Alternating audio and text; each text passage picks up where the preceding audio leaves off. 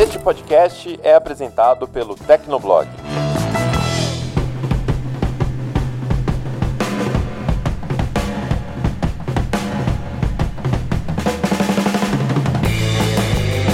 Ouvinte! Seja bem-vindo! Está começando mais um episódio do Tecnocast. Eu sou o Thiago Mobilon. Eu sou o Paulo Riga. Eu sou o André Fogaça. E o Barba sou eu. Na última quarta-feira, dia 20, a Samsung fez um evento chamado Unpacked. É o evento onde ela apresenta os principais lançamentos, os flagships dela para esse ano. Ela apresentou os novos Galaxy S10 e também o Galaxy Fold, que é o celular dobrável que já falamos aqui no Tecnocast.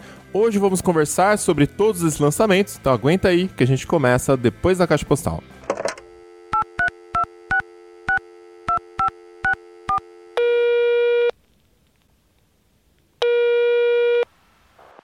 Caixa postal do Tecnocast. Você tem novas mensagens.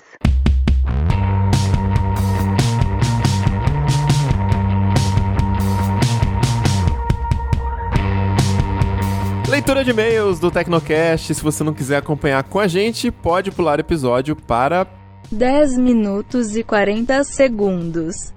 Vamos lá, Riga, qual que é a primeira mensagem de hoje aí? A primeira é do Marcos Vinícius Sarzi, ele é de Umarama, no Paraná, e diz o seguinte: Prezados Tecnocasters, quando eu era mais novo, também queria uma estante até o teto cheia de livros, mas aí veio a paternidade, a falta de espaço em casa, a rinite, e aí tive que desistir. Hoje eu me contento em manter uma boa biblioteca no meu Kindle. Tive uma experiência parecida com a do Mobilon com a Amazon. Olha só, interessante. Comprei meu primeiro Kindle, o Paperwhite de primeira geração em 2013 nos Estados Unidos. Na época, os 120 dólares não chegavam a 300 reais. Anos depois, demos um Kindle básico pro meu pai e eu vi que a resolução já era muito melhor e o software bem mais rápido. Comprei um Voyage, dispositivo que é o meu xodó em casa, amo mais que meu Super Nintendo e meu iPhone. Acon Acontece que ano passado a tela dele quebrou dentro de uma mala de viagem. Fiz contato com a Amazon para saber onde poderia trocar a tela, já que a culpa foi minha mesmo e o aparelho já não estava mais na garantia. Eles retornaram dizendo que não há conserto, mas me deram um crédito de 719 reais para comprar um novo, que custava 899. Eu aguardei alguns dias, surgiu uma promoção por 799 e paguei apenas 80 reais por um novo. Ainda bem que eu fiz isso, já que a Amazon não o vende mais e eu considero sensacional. Sobre o fato de comprar muitos livros, eu também tenho mais de 200 na minha conta, sendo uns 80 ainda não lidos. Mas se fizer a média do valor que eu gastei com cada um, deve ficar próximo dos 10 reais. Eu faço o seguinte para segurar o impulso de compra. Quando quiser adquirir uma obra, eu coloco na minha lista de desejos. Entro todos os dias na lista para ver se algum deles está em promoção, e como eu ainda tenho muitos para ler, aguardo baixar bem o preço. Normalmente eu compro por 9,90 ou menos. Nossa, cara, mas não faz isso não. Por Com fim... uma lista desse tamanho, eu não ia nem ficar olhando o livro novo. É, acho que é melhor, parou, parou, lê os livros que você tem, né, depois você compra. Por fim, sobre o problema dos livros com objetos gráficos, como mapas, eu vou lendo no Kindle e abro as imagens no aplicativo do iPad. Vou acompanhando com os dois abertos quando isso é possível, claro. Ah, que trabalho. É, no caso de biografias, onde normalmente há muitas fotos, eu paro a leitura, abro as imagens no iPad, normalmente são algumas páginas em sequência, e depois volto a leitura no Kindle. Um abraço. Então, cara, por que que não, sei lá, ah, você não bota isso no Kindle, sabe? O que? Sei lá, eu queria um ink colorido para ver foto. Ah, é. Não precisa, eu sei que assim, não vai ser uma tela com umas cores vivas de AMOLED. Mas só pra quebrar um galho, sabe? Acho que. É que, assim, a maioria das ilustrações também, nesses livros mais, né, best-sellers, são preto e branco. Então, né, acho que não, o problema não é nem a cor. O problema é a experiência da telinha, da resolução. Abrir a foto também é mó chato, né? Você tem que segurar em cima, depois tocar no, no zoom. Eu li a biografia do Steve Jobs no Kindle Voyage. E, enfim, sei lá, eu meio que me contento. Eu esqueço o negócio do lance do tamanho da tela tal. E é isso, sabe? Eu não fico me preocupando muito não, senão... É, eu me contento com a tela de 6 polegadas do Paperwhite, mas eu olho a do Oasis de 7, poxa, podia ser um pouco maior, né, e tal, ia resolver esse probleminha aqui e tal. Mas ok, beleza, a Amazon precisa diferenciar. E é mais um caso de um cara mostrando que a Amazon não quer lucrar com Kindle. Ela, Sim. tipo, ela quer lucrar com livro. É. Assim, dispositivo é um mal necessário que a gente tem que vender aí, porque senão os caras não vão conseguir ler os livros que a gente vende. Mas, pô, o cara quebrou o Void, né? Tava, não tava mais na garantia. E, é- e a Amazon quase deu o novo pra ele, né? Não deu o novo, mas deu crédito que tava pra- quase pra comprar o novo. Então, é, é aquela história. Kindle é, é, é só um instrumento pra acessar todo o grande ecossistema da Amazon, né? Palmas pra Amazon, que estratégia legal. Muito legal. Próximo e-mail. Próximo e-mail do Jonas Lima, ele tem 20 anos e mora em Natal, no Rio Grande do Norte. Escutando o cast, eu lembrei de alguns episódios com livros da minha não tão distante adolescência, e entre eles foi o enorme hype que a obra de Ricky Riordan, Riordan, Riordan. Riordan, Percy Jackson teve no Brasil durante o seu tempo de glória. Aquela era uma época em que livros vendiam de verdade no Brasil e onde a Saraiva e outras redes tiveram maior número de vendas. Existia fila de espera de até três meses para caralho, pra comprar o livro, porra. O cara realmente queria o livro, assim. Esperava três meses pra chegar o livro. Caramba. Gente, por preços exorbitantes e simplesmente não havia estoque, inclusive os que tem até hoje, levando poeira na estante. A verdade é que a paciência que você tem que ter para utilizar no dispositivo dedicado a somente uma única funcionalidade em tempos de smartphones é muita. A praticidade em carregar um dispositivo só para isso é totalmente distante, para mim, pelo menos, e os audiolivros e podcasts tornam ainda mais difícil dar atenção para obras impressas. O nicho para este público, principalmente no Brasil, é bastante limitado. E como foi falado, não existe um incentivo social em leitura. As pessoas mal comentam e compartilham das suas experiências em leitura, até porque esta é totalmente pessoal. O futuro dos e-readers é muito incerto e, na minha opinião, vai continuar no mesmo barco, sem muitas inovações, até porque não tem muito o que inovar em um meio de comunicação tão antigo, não é? Obrigado e até mais. Eu concordo com ele sobre a distração, né? Ele fala dos audiolivros e dos podcasts. É tanta coisa pra consumir que você não sabe mais o que, que você consome e em qual horário você consome, né? Eu, por exemplo, fui aumentando a lista de podcasts que eu ouço. Audiolivro eu ouço desde a época que eu comprava CD no, no submarino pra ouvir no carro. E eu gostava de ouvir principalmente nas minhas viagens, né, entre São Paulo e Americana, né, sempre que eu vinha aqui de casa aqui do interior pra minha casa em São Paulo, na época que eu morava lá. É, só que Cara, é tanta coisa hoje pra ouvir com podcast, né? Então, assim, eu já não sei mais o que eu ouço quando eu entro no carro. Às vezes é um álbum novo que eu tava ouvindo, uma- um cantor novo que eu baixei, que eu coloquei no Spotify. E aí eu, sei lá, eu quero ouvir música, então eu fico na dúvida. Antigamente eu acho que eu ouvia mais audiolivro no carro também. Eu não tenho nada específico pra comentar sobre o e-mail do Jonas, mas do próximo e-mail, que é do Luiz Felipe Badan, talvez mude uma, uma ideia do, do Jonas. Vamos ler aqui. O Luiz Felipe Badan é formado em Direito, mas trabalha no ramo alimentício e ele é de Presidente Prudente, São Paulo. Olá pessoal do Tecnocast, acompanho vocês religiosamente desde o Tecnocast 022. Penso logo Caraca. não durmo.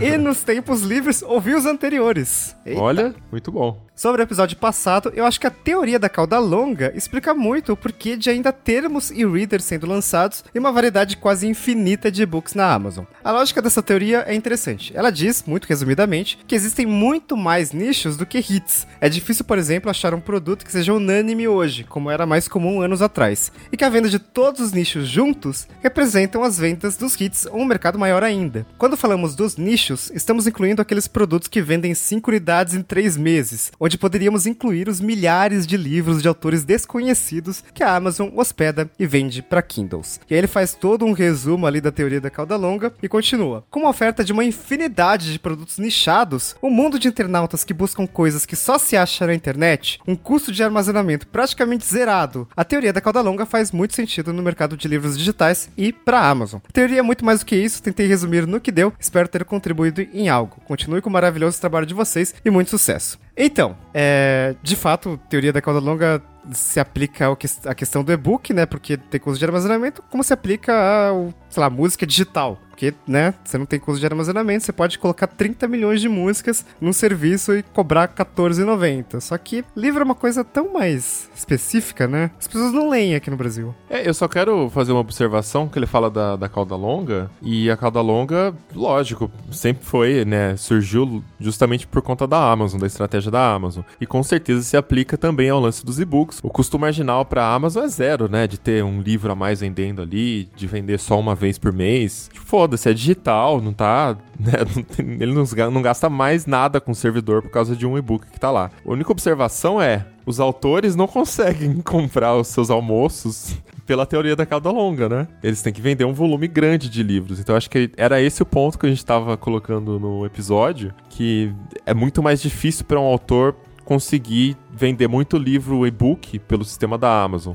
Apesar do formato ser muito mais inteligente e muito melhor para um autor independente, ainda assim o autor tem que fazer toda a divulgação, que é uma coisa que a editora faria por ele, né? Então não dá para ele se sustentar com a teoria da cauda longa. A Amazon talvez se sustente, mas o autor só tem um livro e precisa vender bastante. Beleza, bora pra pauta? Bora lá.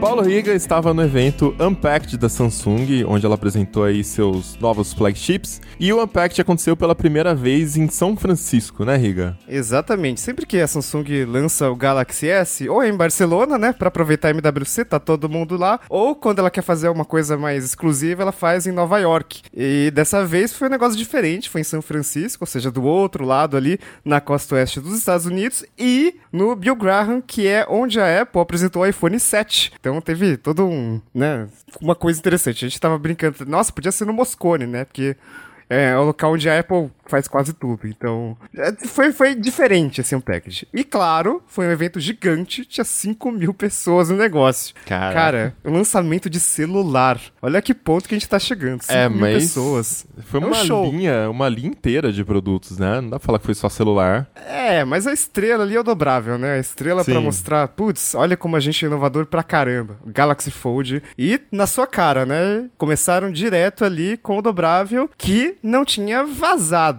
né? O Galaxy S10 a gente sabia tudo. A gente sabia a abertura da lente da câmera frontal. O Galaxy Fold a gente ainda não tinha certeza do nome e a gente só tinha visto ele naquela sombra, né? Eu brinquei que foi o maior não lançamento de um não produto em 2018. Teve O um Galaxy- vídeo, teve um vídeo que lançou de uma semi-publicidade que é ter uma menina que abre um celular da Samsung, só que só Então. mostra de longe, né? Sim, e eu fiquei muito decepcionado quando eu vi o Galaxy Fold real oficial. Sério? Porque, porque nesses, nesse comercial da Samsung, procurem aí, acho que a gente pode botar o link. Aparece um conceito de celular dobrável, né, na Samsung, mostrando o futuro e tal. E ele tem pouquíssimas bordas na tela externa. E o Galaxy Fold é uma tela pequenininha ali de 4.6 e tem bordas gigantes ali em cima, bordas gigantes ali embaixo, aí você desdobra ele realmente vira um tablet, né? Com um note ali do lado. Então, é, não sei, acho que eu pensava que aquele conceito que a Samsung mostrava no comercial era, né, alguma coisa mais próxima da realidade, mas não é. Tá longe. Isso se o Fold for da realidade, né? Se não mudar daqui até o lançamento. Então, a, segundo a Samsung, eles vão lançar em abril, né? Pra vender, real, 1.980 dólares, pra quem quiser comprar. Ai, meu Deus. Então, assim, já tem preço, já tem data de lançamento, já tem especificações. Então, Ô, Riga, mas peraí, como é que foi o clima no evento? Porque, assim, todo mundo tava na expectativa de que vocês poderiam mexer no aparelho, fazer um hands-on, assim como sempre é feito, né, nessas apresentações. E a gente conversando aqui no Tecnochat, aquela expectativa rolando também, vai ter vídeo e tal. E, de repente, você fala, não, peraí, a assessora tá confirmando aqui se vai ter ou não. Não, não vai ter. Tipo, hã? Como, como é que foi essa recepção lá, o clima lá? Tá, deixa eu contar os bastidores do, do evento, então, né? Porque não sei se vai rolar Tecnovlog, enfim, já está, está nas mãos do Barba, cobrem ele. Daí é o seguinte. Os, os arquivos já estão com ele. Aí, é, é, na Samsung, é, em eventos grandes da Samsung, a gente tem acesso antecipado ao lançamento um dia antes do evento, ou dois dias antes do evento, e por isso que a gente publicou o review, o hands-on do Galaxy S10 ali, no momento que tava acontecendo. Nem tinha apresentado direito o produto, já tava o hands-on ali inteirinho no canal do Tecnoblog e assistam, porque tá legal, o produto é legal. E a gente não sabe, ninguém falava nada sobre o dobrável, né? Tava mantido a segredo, assim, ninguém sabia, ninguém confirmava nome e tal. E a gente tava na expectativa, né? Putz, então devem deixar a surpresa pra amanhã e amanhã a gente vai correr lá pra fazer o hands-on do dobrável, né? A gente vai poder mexer, dobrar, desdobrar. Aí eu recebo a informação de que, então, é, como vocês já viram o produto, vocês podem ficar no andar de cima que tem uma vista melhor do palco, porque vocês não vão precisar correr pra área de demonstração. E eu pensei, putz, mas então, mas não vai ter o dobrável pra mexer? Então, a informação que eu tenho até o momento é que não. E realmente no final das contas não teve. Então eu já tava, durante o evento, né, quando tava rolando, já tava, putz, não vai ter um negócio pra mexer, né? Eu queria tanto mexer nesse negócio. E aí se confirmou. E eu não esperava que eu fosse dobrar e desdobrar o produto. Mas, por exemplo, uma vez a Sony lançou aquele primeiro celular com tela 4K. Ele tava numa redoma de vidro, ninguém podia mexer e tal. Não tinha nem isso, né? Então ele foi apresentado simplesmente no palco, naquele telão, aparentemente legal. É um produto que eu acho que vai mudar muita coisa, mas eu não pude ver ele de perto, assim. Então não tenho muita noção de como que ele é. Ah, os renders ali né, em cima, né? Foram legais, ah, mostrando a dobradiça e tal, mas não, não é a mesma coisa que você pegar no produto, né? É diferente. Meme da Glória Pires falando, não sei opinar, né? Não sou capaz de opinar sobre Galaxy Fold. Mas olha só, Galaxy Fold, vocês vendo de longe, o que, que vocês acharam? Porque lá no, no evento tava uma gritaria. O pessoal falando, uau, que tal? Tá- O pessoal tava bem animado. E, não sei se vocês perceberam no streaming, o cara que tava fazendo a demonstração tava muito nervoso, cara. Todo mundo ali, né? Tava muito nervoso, ele tava tremendo, cara. No telão deu pra ver, sei lá, o suor saindo do pelo do- do- da mão do cara, assim. Isso me pareceu um pouco protótipo, é, porque se você vê na hora que ele toca no Google Maps, no ícone, que o cara fala, ah, veja o- a rota pra não sei onde. Ele toca, ele toca umas três vezes e não abre. Na terceira ele abre, antes dele abrir, na verdade, o, Sim. ao meio. E ele, ele tava meio perdido. O, o que eu entendo, assim, é um protótipo que talvez não esteja ainda finalizado e com certeza tem bug. Porque é uma interface nova, é um software novo pra Samsung, né? Cara, protótipo. Agora a gente sabe que era o, anu o anúncio, que aliás, que foi o anúncio passado. Porque é diferente. Aquela sombra muito mais quadrada, mas protótipo era aquilo ali. Ali parecia aquela Pokédex do Pokémon. Ou a- o Galaxy Fold final mesmo é bem mais bonito e tudo. Não, mas talvez o software ainda esteja em desenvolvimento, Nossa. não o hardware, né? É, então. Totalmente protótipo aquele, aquele outro anúncio. Provavelmente tem esses bugs, né, que, que restam corrigir, até por isso ele vai ser lançado bem depois, né, final de abril, e só nos Estados Unidos, por enquanto, que tem confirmado. Mas me lembrou aquela história do, do da apresentação do primeiro iPhone, sabe? Que, não sei se vocês leram a biografia do Steve Jobs, mas tem uma história que, tipo, ele tinha cinco iPhones, por acaso desse merda com um, ele já conectava o outro ali, já trocava, porque o iOS, o iPhone OS, estava muito bugado. Então, qualquer toque no lugar errado podia travar tudo e aí ia ferrar tudo. E aí ele tinha que trocar de iPhone para um outro que estivesse funcionando. então, me pareceu que o cara da Samsung tava nisso. Putz, se, se der aquele erro lá que ainda não corrigiram. Desarmando uma bomba, né? Putz, aí putz, os coreanos vão me matar e tal. Então deu essa impressão, porque ele tava tremendo bastante. É, e só tinha visivelmente dois aparelhos, né? O do rapaz e o do bolso do paletó do DJ Cole. É, que a gente nem viu se tava funcionando direito, né? A gente né, ele mostrou ali Ele e só tal. ergueu, né? Sim. Não, cara, mas muito desse medo aí de não funcionar uma coisa aqui, ali e tal, não é nem, assim, por parte da Samsung. Eu acho que é o Android, né, cara? Porque é uma parada que é totalmente diferente do que o Android que vem do Google lá, bonitinho, que a Samsung vai baixar, vai modificar. É um negócio completamente diferente. Primeiro que tem um notch do lado direito, né? Dependendo de, da, da direção que você olha ali. É um notch do lado direito, é uma tela que se divide no meio, mas só que mesmo ela, ela aberta com aquela, com aquela faixa no meio, né, que é da divisão, ele pode ocupar um terço, ou seja, uma parte fica de um lado e aí um pedacinho termina do outro. Então, cara, eu nem imagino a confusão que deve ser pra adaptar esse negócio. Mano do céu. Não, e sem falar que não existe Android otimizado pra tablet, né? É. Vamos ser bem Até hoje. Não, não existe pra tablet. Agora imagina um celular que se transforma em tablet E, e a gente viu no Royal Flex Pie, quando a gente alterna o modo, né? Dá umas piscadas absurdas e Sim. buga tudo o aplicativo. Pelo menos na apresentação da Samsung tava bem fluido, assim, né? É que a Assim, Samsung o cara sabe abria- software, né? O cara abria. Então, é. é- Eu não entendi essa ironia. eu, eu- eu não sei, porque eu não mexi. Então, se eu não mexi, eu não sei esse negócio. Porque eu, eu tenho, eu tenho um, um bom dom em travar as coisas. E então, sei lá, né? O cara seguiu um- todo um roteiro ali que tava programado pra ser daquele jeito, né? Isso Aí- abrindo o WhatsApp, tinha o Google Maps e tinha um- uma busca do Google, tudo ao mesmo tempo ali rolando. Isso. Daí eu pergunto pra vocês, um celular desse, com- entrando numa categoria assim, completamente diferente e tal, né? Smartphone dobrável. É um dois em um, né? É, vocês não acham que caberia ali um pouco de, sei lá, de coragem da Samsung e lançar um celular desse, por exemplo, com um Tizen? O que, que vocês acham? Nossa. Rapaz, aí só ia ser apresentado em 2032. Eu, eu, eu acho que talvez não faça sentido lançar com Tizen um celular. Porque, por exemplo, no Wearable faz sentido. A Samsung faz melhor que o Android Wear. O Wear OS agora. né? verdade, é verdade. O Wear OS, me desculpem, quem gosta, é uma porcaria. Parou no tempo. Parou no tempo e tal. E o Tizen é muito bom. Pode ter menos aplicativos, mas o sistema é muito melhor. E daí, no celular, pra Samsung chegar no nível do Android e no ecossistema do Android, putz, ia demorar muito tempo, cara. Viu? Mas, vai- mas vamos, vamos com calma nesse é muito bom aí. Porque é muito fácil falar com um sistema que só funciona. Só faz coisas mais básicas em dispositivos mais simples. Falar que ele é muito bom. É tipo a galera que amava o Windows Phone. Não, cara, mas é um parâmetro de comparação. O Wear OS é tão ruim que o Tizen é bom. Sim, não, sim. E sim. não que o Tizen seja bom, Ele é ótimo. menos pior. Ele é ótimo porque ele, porque ele se propõe a fazer. Mas digo assim, Sim. comparando com o sistema de celular, que é muito mais complexo, é difícil, né, fazer esse É, paralelo. nem só isso, porque aí tem, sei lá, ele tá otimizado ali no Google Maps, que já tem uma interface para dispositivos maiores há muito tempo, até pro para tablet, é um dos pouquíssimos aplicativos Android que tem uma interface para tablet. Imagina quando você abria a- o aplicativo da farmácia do seu bairro.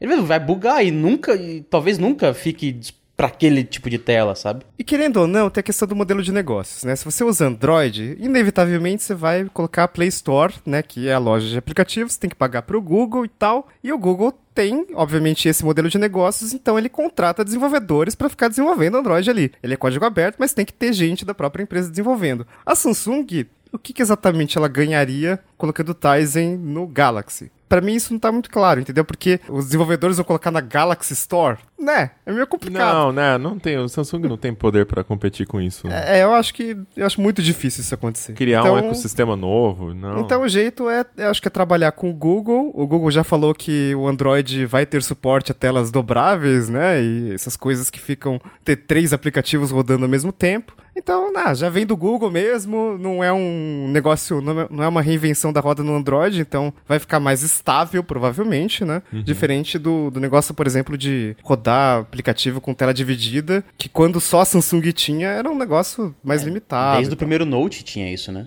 Isso. E aí quando o Android colocou, aí ficou mais, né, universal. É, e certamente a Samsung tem uma influência muito grande dentro do próprio Google para tentar acelerar esse processo de adaptar o Android para isso. Mas é engraçado, né? É, o Mobilon falou que a Samsung não tem, não teria poder, né, Pra pra competir com.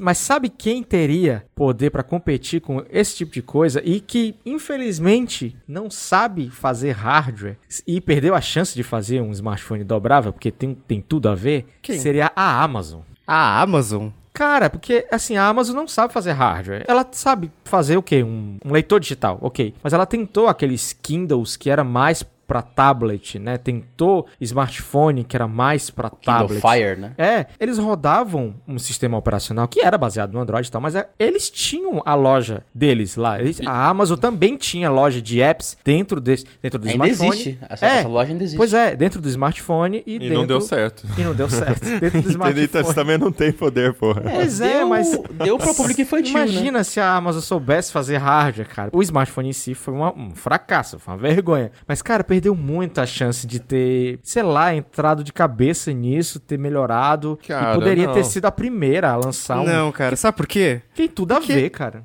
Quem que vai fabricar o componente? Quem que vai fazer a primeira tela dobrável? Quem que vai fazer o processador? Quem que vai colocar a bateria lá dentro? É Samsung. É, a questão da tela é bem Samsung mesmo, é verdade. E fazer qualquer um programa, uma, uma, uma loja de aplicativos, isso não significa que as pessoas vão adotar, que as pessoas vão aderir, desenvolver aplicativos, enfim. É, assim, É, é, na verdade, eu acho que é fora da realidade essa discussão de trocar o sistema operacional do, do smartphone porque a tela dobra. Eu acho que o que tá claro pra mim é o seguinte: óbvio, é um aparelho que não é pra vender, não é pra ninguém comprar, e ele tá caro assim de propósito. É um computador, cara. Por 12 GB de RAM é muita coisa. Seis câmeras. Seis câmeras. Vocês- Agora eu pergunto pra quê, né, velho? É, então, é um aparelho é só pra mostrar que eles sabem fazer. E ainda assim mostrar com várias aspas, porque, né, falamos da apresentação como é que foi e não teve o hands-on depois e o produto ainda vai demorar aí um tempinho pra chegar no mercado. Então, assim, quem comprar vai sofrer com bugs, é,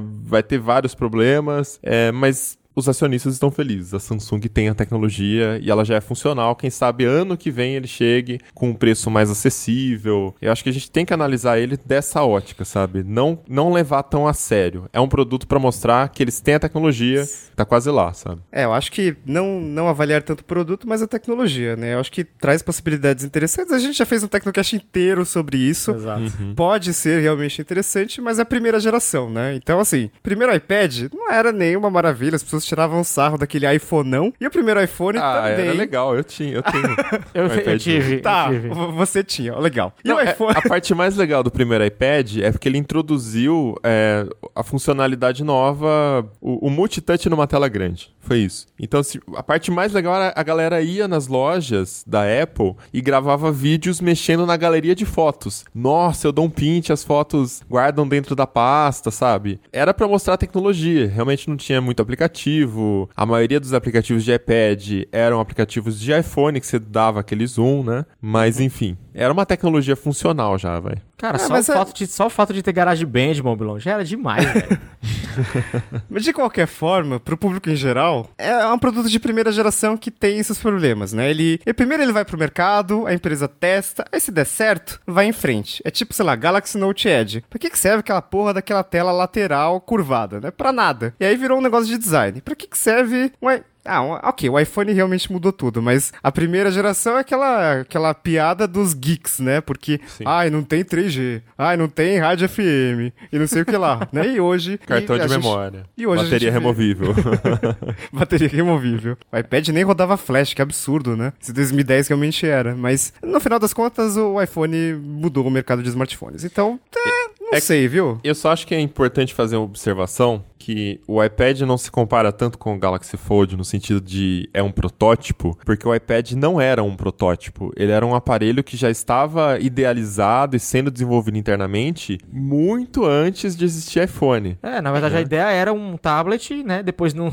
Aí passou pra, pra smartphone. E É, aí tablets já lançaram, existiam também, né? Você tinha os PDA, você tinha uma ideia de algo um pouquinho maior do que um celular já. mas você vê as patentes de, de iPad eram muito mais antigas assim do que o lançamento do iPhone. Então assim, a Samsung tá nessa corrida porque os outros fabricantes estão lançando, os chineses principalmente, já estão lançando as telas dobráveis. Então é por isso que eu vejo mais como um protótipo, uma coisa corrida. Mas se eu pudesse ser honesto, eu gostei do resultado final e eu acho que foi mais pela questão de controle de expectativa, porque eu tava esperando um aparelho feio, tipo o FlexPy. o- Eu ia falar Senpai, o FlexPy.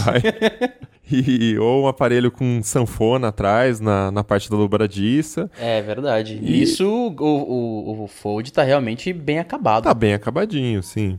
Ah, ele. É aquela história, ele tá bem acabado, mas ele. né? Ele quando tá bem acabado vê- perto dos outros que existem, não Sim, que ele é sim. lindo, sabe? É porque quando a gente vê os outros designs da Samsung, pô, o Galaxy S10 tá lindo. Tô Sim. com ele aqui na mão, e assim. E aí você vê o Galaxy Fold, ok, só vi no telão? Só vi de longe na mão do cara? Sim. Sim, é. Mas é, é aquela coisa, né? Tem aquela dobradiça estranha que, ok, fica escondida. Aí tem aquelas bordas em cima, aquelas bordas embaixo, até a linha pequena no meio. É.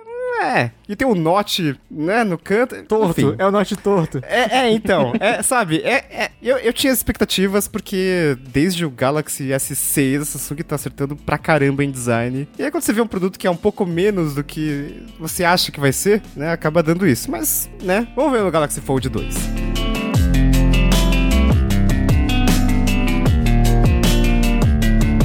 Bom, mas então vamos falar de aparelho que dá pra pegar na mão, aparelho que existe Sim. e dá pra testar. Que teve Redzone. que teve Redzone, que dá pra comprar se você tiver bastante dinheiro, né? Porque esse ano ah, e ano passado também começou, né? É, teve, teve aquela história dos super caros e teve o, o topo de linha que não é o mais caro da linha. Olha, pois é, mas é, o iPhone 10R da Samsung até que tá bom, hein? A gente vai falar sobre isso, né? Ai, ai, ai. Então, mas é, eu vi muita gente falando que o Galaxy S10e é o melhor S10. E Nos comentários do, do S10 ali, tem muita gente falando, nossa, acho que eu vou pegar o S10 Mas e com toda certeza. Porque ele tem o que eu preciso, tem processador bom, tem uma tela AMOLED que não é curvada, mas ainda é boa. Tamanho compacto. A câmera da Samsung, que a gente já conhece e tal, e é compacto, ok. Ele é o mais barato. Mais barato é um termo muito forte. Ele é o menos, Menos caro, caro, é. ele é o menos caro da linha. Não, mas ele é mais barato do que o S9 do ano passado, quando Sim. saiu, entendeu? Sim. É, E ele tá é melhor que o o S9. iPhone 10R aí. Pois é, pois é. Só que ele é, é menos. Bom, enfim, começando pelo S10, que é o, que é o modelo principal, cara, ele, ele tá bem legal. Porque. Primeiro, eu, eu reclamava de leitor de impressão digital atrás, agora é na tela. Então, resolveu todos os problemas, né? Aqui. O pessoal reclamou daquela janelinha, né? No, atrás da traseira do aparelho, mas olha, tá simétrico, tá bonito. Agora tem que falar de um negócio. Que se vocês forem perceber, isso tá afetando meu toque. É, a borda de cima é menor que a borda de baixo. Então, embora seja bem sutil, o Galaxy S10 tem um queixo. Tipo, por que que tem esse negócio? Por que que não deixa o negócio simétrico e tira esse buraco aqui no canto superior direito com a câmera? Porque no, no Galaxy S10, ok, ainda é só um buraquinho. No Galaxy S10 Plus são duas câmeras, né? Uma lado a lado. Então tem uma salsichinha ali, um comprimido de remédio. Tem, tem um comprimido ali, um supositório no, no canto Supositório. Ai, meu Deus. Só melhor. É, então. Então, então fica um negócio, né, meio estranho, assim. Lógico, Note não é design, né? É uma gambiarra pra tentar aumentar a tela ali. Mas eu achei melhor que a solução da Apple, né? Do Note, do dente ali. É bem mais discreto. É, eu não me importo muito com essa. O, o queixo, né? É um queixinho, né, Rick? Poxa, é um queixinho. É, é um queixinho, tá? A gente... tam- também Acabei deve de testar o Moto G7 Plus, né? Também- então, é, de fato... Deve ser a questão da, da tela ainda, né? Ele não, ele não deve é, fazer aquele esquema que o iPhone 10, o 10S faz, que é dobrar a tela, né? Deve ser aquele, os terminais da tela, enfim. Mas o que me incomoda, de verdade, é que eu queria muito que esse, esse furinho da tela, ele fosse do lado esquerdo superior, cara. Porque é mais ou menos assim, imagina um site, né? Você olha o logo ali do lado esquerdo pra baixo do lado é, inferior direito, sabe? Você, você meio que faz uma diagonal assim, na, quando você olha um layout e tal. Você não começa olhando pelo lado direito superior, sabe? Eu só queria isso, cara. Que Mas fosse. não é essa a intenção. Porque se você deixar do lado direito, você vai ver menos ele. Se deixar do lado esquerdo, você vai ver mais. É, pode ser. Não sei, mas é a questão do layout. Tudo bem. Você deixa o lado esquerdo vazio pra você ter a informação, você já vê ali do esquerdo pra baixo. Mas é só a questão realmente do layout. E isso eu acho que eu não deixaria de ver, sabe, o tempo todo. Eu acho que provavelmente eu usaria um, um wallpaper escuro, como a, a Samsung tá fazendo, que é uma estratégia, inclusive, que a Apple também faz. Escurecer ali a parte do, do entalhe. É, tem uma espécie de degradê ali, daí você percebe menos, né? É, bem Daí- inteligente isso. Eu coloquei um pa- wallpaper meio branco daquela construção perto do World Trade Center, com, aquela, com aquelas asas, tudo branco. Daí, tipo, dá um contraste absurdo, que eu vou até trocar, porque tá me incomodando agora. E, cara, como é que tá a velocidade desse leitor de impressão digital? Então, é. Cara, eu achei mais lento do É, que óbvio, botar o dedo ali na, no leitor atrás, né? Porque parece que ele demora um pouco mais pra reconhecer e não é um muito mais, é meio segundo. Só que meio segundo, muitas vezes ao dia, você Uhum. percebe. E no primeiro dia, não sei o que estava acontecendo, ele tava errando muito a, a- leitura do meu dedo. Agora parece que tá normal, mas assim, Não muitas vezes ele não não? reconhecia. É, então, eu recadastrei aqui. Não, tá- porque assim, no melhorou. traseiro você tem uma área física pra sentir que, assim, é aqui dentro. Na tela, não tem essa área física, ela é lisa, né? É, a Sasuke se preocupou em botar um desenhinho ali, né, pra, pra você saber onde colocar o dedo. É, às vezes Então- você tá assim, 60% do dedo tá dentro e tá um pouquinho fora, ele é- deve errar por isso. É, Essa Talvez. parte já deve ser chato mesmo. É, que não tem um espaço pra. Mas um mesmo tátil assim, pra limitar. mesmo assim, primeira geração. é, você troca o, o, né, um pouco da velocidade, de- da, da precisão por um negócio de design, né? Porque é muito melhor o negócio integrado ali na tela. E surgiu uma questão no ônibus que foi a seguinte, né? Putz, hoje se eu derrubo o Galaxy S9, a tela quebra, é um dinheirão pra consertar. R$ 1.500 Nossa. reais a tela. E agora que a tela tem um leitor de impressão digital, né? Como é que fica? Na verdade, não precisa trocar o leitor de impressão digital, porque ele fica atrás, embaixo da tela, né? Então ele é um componente meio separado ali. Tá, mas você Ele não também não, fica- vai conseguir mais usar se a tela estiver trincada em cima, é isso? Se, se a tela estiver trincada em cima do leitor, aí você realmente se ferrou, Você né? tem que trocar vai, a tela. vai interferir no negócio, né? Pior que, cara, eu já vi testes desses, desses smartphones. aqui- O cara, o MKBHD, ele fez testes, assim, trincou a tela e tudo e continua lendo, porque ela meio que, assim, o, o- não é como se aquele trinco fosse, sei lá, eu não sei como, é, é por luz? Não, não é, né? O, o- Não, é, é ultrassônico, então ele, ele lê as camadas da pele, né? Pois Ele, é, não é tipo, como se tira for- uma foto ali. Pois é, não é como se a- o, o trincado ele fosse aparecer como uma lista na tua. Assim, atravessa direto, assim, aquele trincado, sabe? É. Atravessa tanto quanto a tela, entendeu? É porque tem níveis de trincado, né? É, isso que eu tô pensando. às vezes eu vejo uns celulares no metrô com uns buracos, assim, que tipo, mano, isso aqui não é... Aquele, Mano, você vai se cortar, velho. Troca essa tela. aquele que você até tira aquele pedacinho de vidro que tá no buraquinho assim, né? É. Joga fora assim.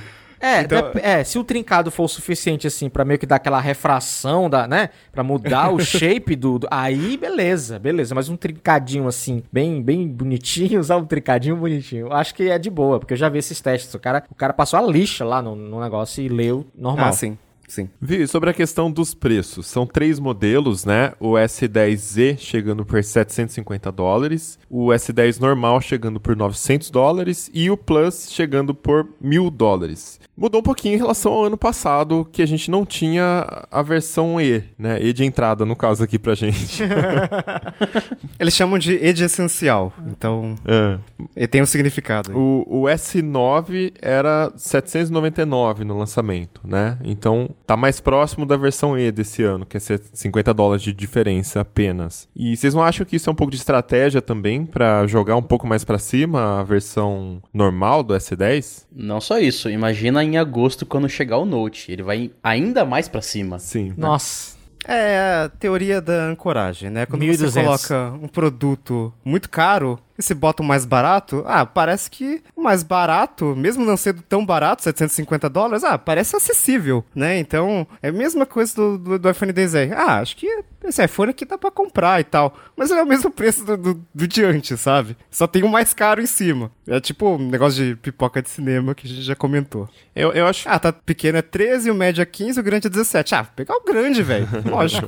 Custo-benefício, né? É, acho que isso vai favorecer principalmente o modelo S10 Plus, né? Pra quem for pegar o S10, pô, 100 dólares só, você já pega o Plus, né? É, É, então, é, é- é diluir isso. É porque nesse high, high-end é engraçado, né? Porque quando, a gente, quando eu testo um Moto G, eu penso, putz, quais são os concorrentes dele, né? Ver- vamos ver aqui se custo-benefício faz sentido. Putz, mas por 100 reais a mais tal. E quando eu testo um iPhone 10S ou um Galaxy Note 9, é tipo, no lançamento, pouco importa, né? Porque a pessoa que quer comprar, ela vai comprar. Ela tem dinheiro pra comprar. E aí tem que ver o, o quanto que o aparelho vai cair depois de um tempo pra ver, para tentar avaliar custo-benefício. Mas aí é um negócio totalmente Ná, né? Você não tem muita certeza. Então é aquela história.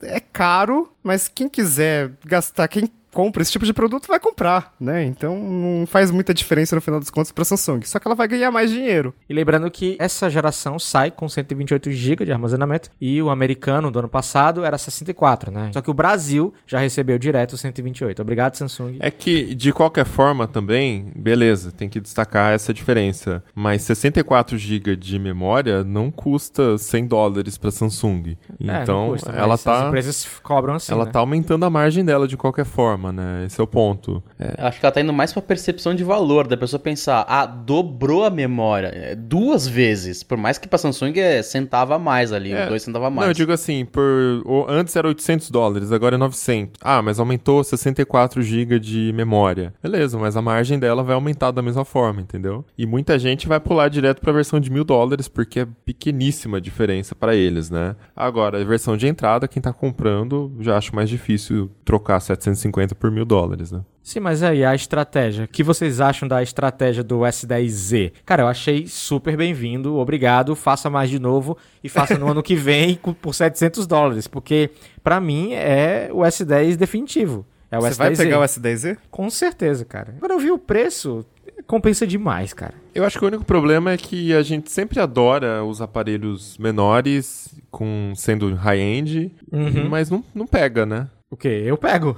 Não, as pessoas. Ele é do tamanho. Ah, sim, sim. As sim, pessoas é, exato. querem telas grandes. Ele é do tamanho do corpo do, do, do S9, né? Só que ele ainda tem um pouquinho de tela a mais. Uhum.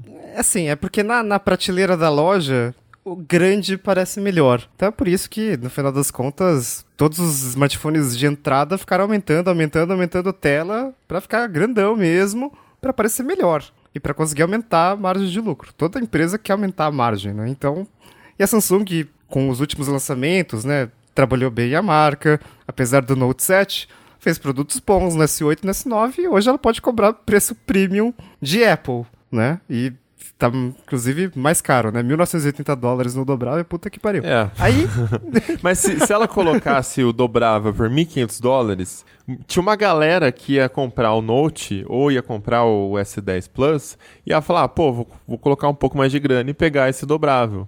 É por isso que eu falei, eu acho que ela é de propósito, é pra ninguém comprar, porque ela não tem condições de atender essa demanda. E até um, um- se for ver uma justificativa, né, pelos anos que a gente acompanha a tecnologia, sempre que um produto vai para as fábricas chinesas, né, ele é terceirizado a produção para as fábricas é, que produzem em massa mesmo, ele vaza. E o Fold não vazou.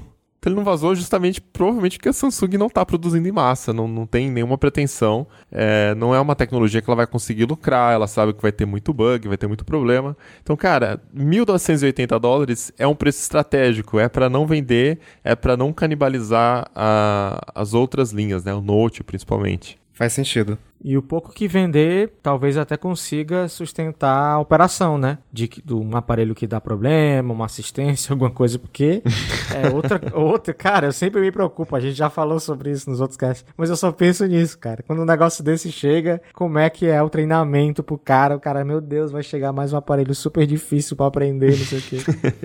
É, é tipo. Tinha um Surface que a Microsoft lançou, acho que era o Surface Laptop mesmo. E assim, era todo cheio de cola, né? O acabamento todo parecendo tecido. Aí o que acontecia quando quebrava? Você ia na loja da Microsoft e eles te davam outro notebook, assim. Trocava o notebook. Entende? Você não consertava o notebook. E, e, no final das contas, os produtos estão ficando assim, né? Pra você não consertar mesmo, assim. Pra você comprar outro ou trocar se tiver na garantia e tal, porque pra fabricante vai ser menos caro simplesmente dar outro produto, né? Então, mas a gente acabou não falando de umas coisas que mudaram é, nessa geração em relação ao ano passado, que é o fato de que vem Exynos para o Brasil e não Snapdragon. É, mas a gente só teve Snapdragon no Uma S...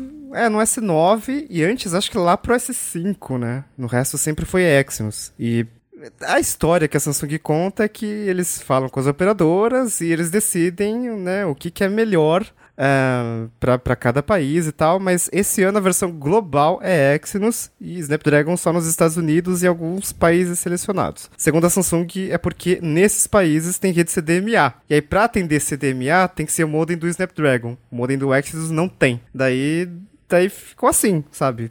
É, vamos depender menos da Qualcomm e usar o nosso próprio chipset. Você tá com o Exynos, né? Tô com Exynos. Ah. E, ah, cara, mas o, o desempenho é muito equivalente. Não, não tem muito que. Ah, o pessoal fala ah, no benchmark deu 300 pontos a menos na GPU, mas, cara. No cotidiano você não Cara. percebe isso. cara. Ninguém se importa mais com isso.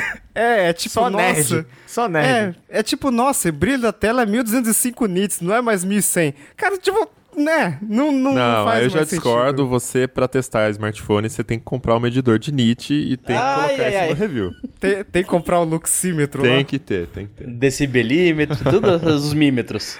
Mas é a mesma coisa de, de tela. É, é assim, em smartphone topo de linha, não é mais tão importante, né? Porque já tá no nível ótimo. E você sabe que como o mercado é meio padronizado, né? Todos os smartphones topo de linha vão estar mais ou menos no mesmo padrão ali. Só que é muito, nossa, mas eu queria 384.500 pontos no Antutu. É esse cara que vai se interessar por isso. Só que esse cara, de qualquer forma, ele vai comprar um chinês, um Xiaomi, que tem um hardware puta foda por um preço muito baixo. E lógico, vai ter E vai uma câmera- comentado até nesse post aqui desse, desse É, Tecnocast claro. que é Xiaomi é melhor. E claro, vai ter uma câmera ruim, um acabamento ruim, mas ah, o processador é mais rápido e é isso que importa pra ele. Então, Mi 9 mandou lembrança. cada, cada produto tem um, cada produto tem um tipo de público aí. Com certeza. Não- algumas coisas só me preocupam é a questão, é, os nanômetros, né? A, a economia de bateria, as APIs da, do processador da, da Qualcomm, né? As APIs de câmera e tal. São algumas coisas que eu fico, cara, realmente eu nem sei qual, qual review ou qual análise é, gringa eu acompanho. Ah, o comparativo, sei lá, Pixel 3 versus S9, eh, S10. Aí o cara tá com o Qualcomm. Mas aí É. ninguém tá fazendo o Pixel 3 versus Qualcomm com Exynos. Aí eu fico, caramba, né? Vai dar uma diferença aí, talvez. É, a gente sabe que a Qualcomm tem umas APIs, né, e tem um ISP dedicado, um processador de sinal de Porque ela imagem também tem dedicado. muitos parceiros, né? Não só, ela não só desenvolve assim tudo. Ela tem uns parceiros dela que desenvolvem também para o próprio Snapdragon. Esse é só o meu medo, sabe? Já- A gente já sabe que já tem coisas que não estão vindo no S10, que é o vídeo em modo retrato, né? Não sei se eles tiraram porque o Exynos não faz, e aí o Snapdragon faria, aí fica aquela coisa, não sei e tal. Realmente essas, essas perguntas também eu acho que eles nunca iriam responder. Mas via software você consegue, né? O Instagram tá aí pra provar isso. É, mas aí era na câmera nativa, né? Então... Enfim. É, o resultado seria melhor. Mas o que eu posso dizer até o momento é que a câmera do S10 Plus está ótima. É, a câmera frontal, o Barba iria reclamar, é, com certeza, porque tem, tem aquela suavização da Samsung, Que não sai, é. é, que não sai, assim, você pode deixar desativado, vai ter um pouco de suavização no pós-processamento, é, e no, no escuro também, né, não tem o Night Mode, o Night... Night Night- Vision. É, Night Sight, né? é. Night Sight do Pixel, então não tem aquele toda aquela iluminação bonita que o Pixel 3 consegue fazer, mas tira fotos que você esperaria de um topo de linha da Samsung, assim, ótima definição, pouquíssimo ruído, fica bem legal o resultado. Mas não tem aquelas coisas que o, que o Google coloca na câmera. Mas ela é tão mais incrível quanto que o S9 já era incrível ou é só mantém o que já era bom? Não, é, o que eu gostei é, é que tem a câmera ultra-wide, né? Então dá pra fazer composições muito mais interessantes. E eu, eu gosto pra caramba quando tem câmera ultra-wide, porque não é uma coisa que você consegue fazer por software, né? Tipo, zoom você consegue dar um jeito ali, dá, corta ali. Até consegue via software, mas fica uma porcaria, né? É, então você corta ali a imagem e tal, meio que aproxima a imagem. Foi o que eu fiz na foto da Superlua no Instagram, arroba Paulo Riga, siga. mas, mas, Cara de pau. é, mas ultra-wide não, não tem, né? Então é um campo de visão a mais. Então você, você realmente consegue fazer umas coisas legais. E com essa câmera ultra-wide, o que é mais legal é que tem um modo que é tipo uma, uma GoPro dentro do celular. Que é, eles filmam com a ultra-wide, daí eles cortam pra aparecer um vídeo normal. E com esse, esse resto de vídeo que não é exibido pro usuário, eles fazem a estabilização de imagem. Daí fica um vídeo super estabilizado. Eu fiz um teste aqui, tipo, corri, fiquei balançando o negócio e funcionou bem, cara. Não consegui comparar com uma GoPro ainda, mas tá bem interessante, assim, abre novas possibilidades. E eu acho que assim, se a GoPro já não tava conseguindo vender câmera, agora vai ficar um Ixi, pouco mais agora complicado. Ah, mas acho que ele não, não vai pegar o mercado, que o mercado de câmera de ação você não substitui por um celular, é mais pra, pra dar mais firmeza. pra Mas será que pessoa. não? É que você não vai colocar o seu o S10 no carro grudado lá e É, sair depende, o cara andando, que né? anda de bicicleta, assim, o cara que desce mountain bike, aí Ele não, não vai, vai. colocar não o vai, celular, que custa muito mais que uma GoPro. é. Mas o cara que filma o amigo, aí provavelmente esse cara já vai pensar melhor. Ou ele podia comprar um Galaxy Fold e dobrar ele no guidão da bike assim. e vai que vai. Tem seis câmeras, né? Faz 360 logo. Olha aí. É, exatamente. Ó, outra utilidade para o dobrável, olha só. Mas acho que uma das coisas mais legais do Galaxy S10 foi o lance dele ter o carregamento reverso, né? Com a tecnologia Qi na traseira. Cara, eu achei. Eu, eu fiquei, lógico, até, nossa, que legal quando apresentaram, mas depois eu pensei, porra, mas isso é um gimmick, né? Porque você não usa o celular quando tá carregando outra coisa, né? Tipo, ah, vou carregar o Galaxy Buds. Ah, legal. Pronto, coloquei E aqui pior, atrás. você deixa com a tela pra baixo, né? Você É, deixa e- uma tela na, em qualquer superfície. É, Me dá uma aflição Não, desse mas- negócio. Exato. Imagina. Imagina ele começa, ele começa a tocar e brrr, brrr, começa a chacoalhar pra todo lado, que derruba o que tá em cima. Não, mas imagina é, não pra você utilizar o dia inteiro, não, não dessa forma. Imagina como um- uma viagem, por exemplo. Você não precisa levar. Você esqueceu o cabo, você não precisa levar tantos cabos. é, e só com um cabo USB tipo C você carrega o seu S10 e você carrega o Bud também. É, pro fone é, perfeito. É, Ok. cê- não, o fone geralmente é o mesmo USB-C. Eu imagino no caso do ah, Galaxy Watch, que o carregador é. Geralmente é uma travinha, alguma coisa. Se você não levar o do Galaxy Watch, você carrega os dois ao mesmo tempo e resolveu. É, não, mas Aí eu acho é o legal. mesmo USB tipo, tipo C, mas você vai dormir, você só pode carregar um. Qual você escolhe? É, geralmente com hotel, né, que tem poucas tomadas, você tá com USB É, só. sei lá, eu achei uma, é Verdade, uma é besteirinha boa. que é prática. Às vezes também se É, esqueceu na hora de carregar. dormir, né? Na hora de dormir, não assim durante o dia. Sim, sim. É, sim. tá. Faz sentido. D- me convenceram. É legal. Vocês já podem trabalhar pro marketing da Samsung. Mas fala aí Ai, do, meu do. Galaxy Buds. A- a- fora a parte do nome, que puta evolução, né, em relação ao Gear Icon X do ano passado, quais foram as outras grandes novidades do novo fone da Samsung? Cara, ele tá mais leve, ele tá mais lifestyle, né? Porque o Gear Icon X, ele era preto, discreto, né? Ninguém via no seu ouvido. E os AirPods da Apple não, né? É- ele parece que é feito pra chamar atenção. E agora tem cor amarela no Galaxy Buds, tem cor branca. Nossa. Que, que, lógico, se destaca mais. As pessoas, nossa, que interessante esse fone. Vamos ver. E, mas assim, o som não consegui ainda fazer a comparação. É um som bem básico de fone in-ear. Não, não tem muito detalhamento. True Wireless, né? tipo. Tem que economizar na bateria também. Exatamente. E ele ficou 20 dólares mais barato lá, mas daí eu não sei se só 20 dólares a menos é uma troca justa, porque o Gear Icon X ele tinha memória de 4 GB dentro para você botar música. Então ele era meio que um MP3 True Wireless.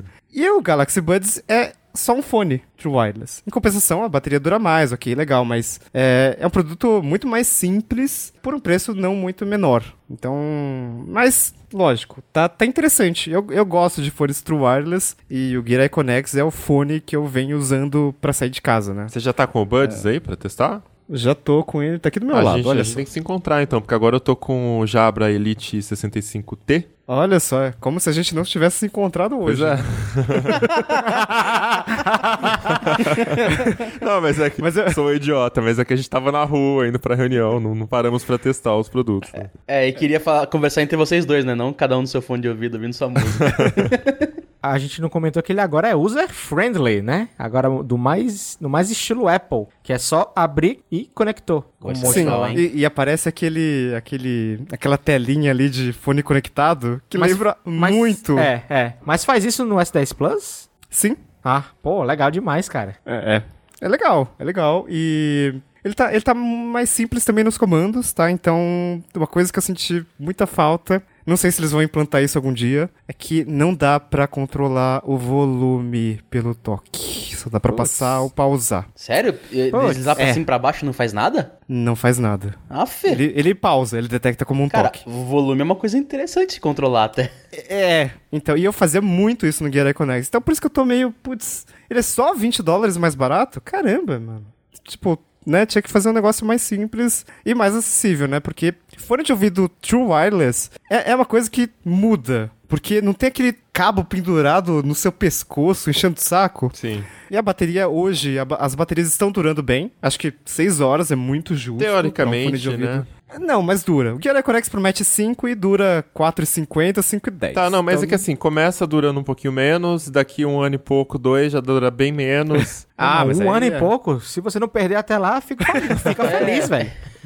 É, que são muitos ciclos, né? Ele, problema, se, é. se você ouvir durante o dia, você tem 3, 4 ciclos num dia só de carga. Não, é mesmo assim, perdeu 20% da, da capacidade. Pô, tá durando 4 horas e meia. Tá, ainda tá ótimo, sabe? Se você não vai isso aqui- usar isso aqui no avião, porque não tem cancelamento de ruído, assim, não é confortável, então não... Mas tá legal o produto, só acho que o preço ficou muito alto pro que ele oferece. É 129, é isso? 129 dólares. É, foi o mesmo que eu paguei no Jabra, só que eu peguei numa promoção. Agora ele tá. O preço normal acho que é 169, não sei. E ele tem cancelamento de ruído, ele tem duração de 5 horas de bateria, ele tem também um recurso de pass-through, que ele pega com o microfone o som externo e você continua ouvindo o que tá lá fora, não fica tão, é, tão isolado. E ele Que é outra coisa que eu gostaria de ressaltar, que no Galaxy Buds você precisa de um Android compatível para usar esse som ambiente, né? Ele Fê. deixa passar som externo. Ah, ele tem O um- Gear Iconex Ele deixava.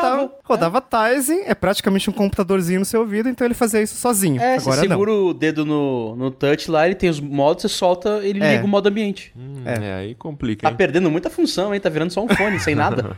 Poxa, só um fone agora. Mas ele- agora é só um Ele fone. tem um cancelamento de ruído, pelo menos. Ativo. Não. Ele não tem cancelamento ativo? nem, nem nunca teve. O, É, o Iconex também não teve. O Iconex não, não tinha. Ah, entendi. Ah, o Mobilo já vai soltar. O meu Jabra mandou lembrança.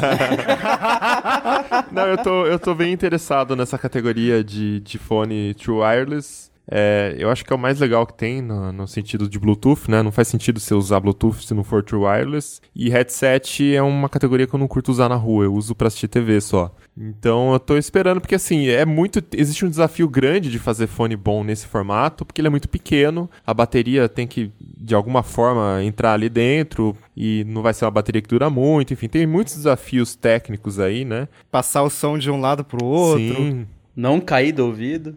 Então é, é assim, é uma categoria que eu tô de olho, então sempre fico empolgado com atualizações. Vamos ver quando que começa a ficar maduro o suficiente, né? Porque por enquanto tem uns modelos mais ou menos, são meio caros também, né? Vamos ver. Quem sabe até o final do ano a Apple lança uma versão nova também, ano que vem vem coisa nova aí.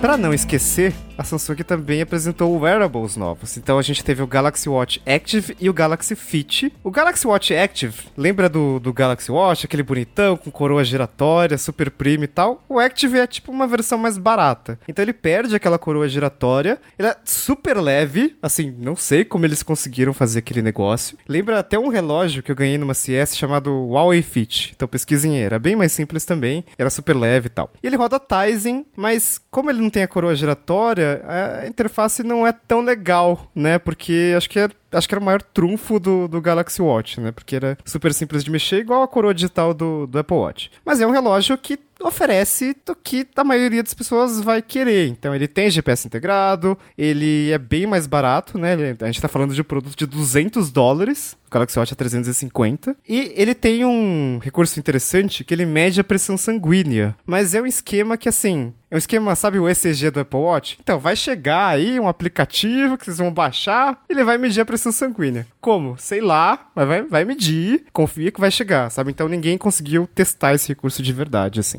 E a gente teve o Galaxy Fit, que também é tipo, sabe aquele Gear Fit 2, aquela pulseira com, com tela que parecia um bracelete, assim? O pessoal, É- tá, o pessoal tá chamando de Galaxy Mi Band 3. É, então. é, é aquilo, só que muito mais simples. Então tem o Galaxy Fit, que é, acho que é 100 dólares. Tem o Galaxy Fit E, que tem uma tela AMOLED, ainda tem o leitor de batimentos cardíacos, mas ele é, é muito mais simples, tem uma bateria minúscula e tal, então deve ser mais barato. Só que aí entra o problema, né? Mi Band 3 é tipo 29 dólares. Eu não acho que o Galaxy Fit vai chegar a esse preço. Então é, é um produto que é tão limitado quanto o Mi Band, desculpa, mas é, mas é, vai ser mais caro. Então a, a Samsung lançou wearables mais baratos esse ano, só que eles ainda parecem meio caros, sabe? Talvez Parece mais que é uma... baratos para um ocidente, não para o mercado ah, ah, É, do, da China, que é bem mais barato em tudo. Parece que é uma tentativa de competir com os chineses, mas sem colocar o preço dos chineses, entendeu? Então ficou um negócio meio estranho, assim. Porque o Watch Active é, é claramente simplificado pra custar menos, e o Fit também, né? Tanto que tem uma versão Fit E. Inclusive, esse E é o novo Lite, né? Porque é, agora tem Galaxy Tab S5e, Galaxy 10e, Galaxy Fit E. Pô, tudo é E agora. O E é de quê, Moblão, que você falou no começo? Econômico? Não. De entrada. De entrada. Galaxy S10 entrada. E o Galaxy Fit não roda Tizen, né? Roda um sistema que a Samsung chamou de Real Time OS. Então, com certeza deve exigir menos hardware que o Tizen, né? Então, um processador mais simples e tal. Então, por isso que eles colocaram isso aí. Mas é, é uma pulseira inteligente e super simples que mede os batimentos cardíacos e não tem GPS, né? Então, você bota lá no modo, ah, vou correr. Aí ele conta passos, né? Não é muito útil. Mas é, é para quem quer uma coisa realmente mais simples pra talvez ver as horas. Ah, não, agora eu preciso dizer, cara. É. Mi Band 3 mandou lembrança. É, nesse ponto eu sou obrigado a concordar. E ainda é um mês de bateria. E ainda é um mês de bateria. Um é o mês Ga- de o bateria. Galaxy Fit, Nossa. não o E, mas o Galaxy Fit é uma semana só ainda, né? Ai, meu Pebble mandou lembrança. Nossa, tecnologia Saudades, jurássica aí.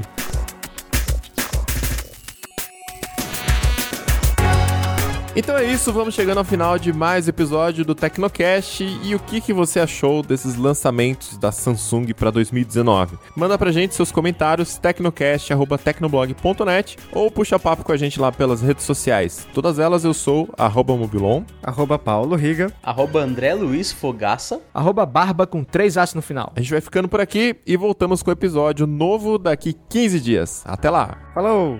Tchau! Valeu!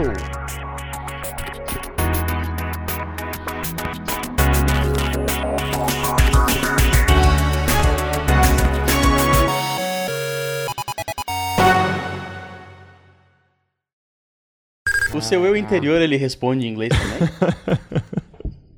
Vocês sonham em inglês? É. Puta, ninguém vai me perdoar nunca por isso. É. Vocês foram alfabetizados em inglês ou em português? Que barulho é esse? Tem alguém batendo na... É o Fogaça. É, eu tava rindo aqui, tentando não rir ao mesmo tempo. Nossa, a sua barriga tá batendo na mesa, é isso? Nossa. Que é grande, né? É porque tava junto com a sua risada, tava tuc, tuc, tuc, tuc, tuc, tuc, tuc, tuc, tuc. Aí, ó, de novo. Gente, que, que É a- nossa, de onde que isso, como que é feito esse barulho? É a barriga. Paulo Riga teve lá, contei como foi. Como estava o clima do evento? Como você Calma, se sente? calma, calma, calma, que eu tava bolando, fugiu tudo. Wait a minute, wait a minute. Sabe qual é a pergunta padrão de jornalista? Como Hum. você se sente? Você vai ver em toda a cobertura de tragédia, o cara não sabe o que perguntar. Como você se sente? Pra pessoa triste. que perdeu tudo na porra da enchente. Você ficou triste? Escutando o cast, eu lembrei de alguns episódios com livros da minha não tão distância. Hoje vai ser difícil, viu? Vamos lá. Escutando o cast, eu lembrei de alguns episódios com os. Eu falei? Vamos lá. Eu não vou cozinhar hoje. Eu vou pedir, Você pediu o quê, Riga? vou pedir pizza. Pixar. Pizza, de português. Pixar. Pizza, meio. Água. Pronto, agora não vai conseguir gravar, tá rindo. Vamos lá.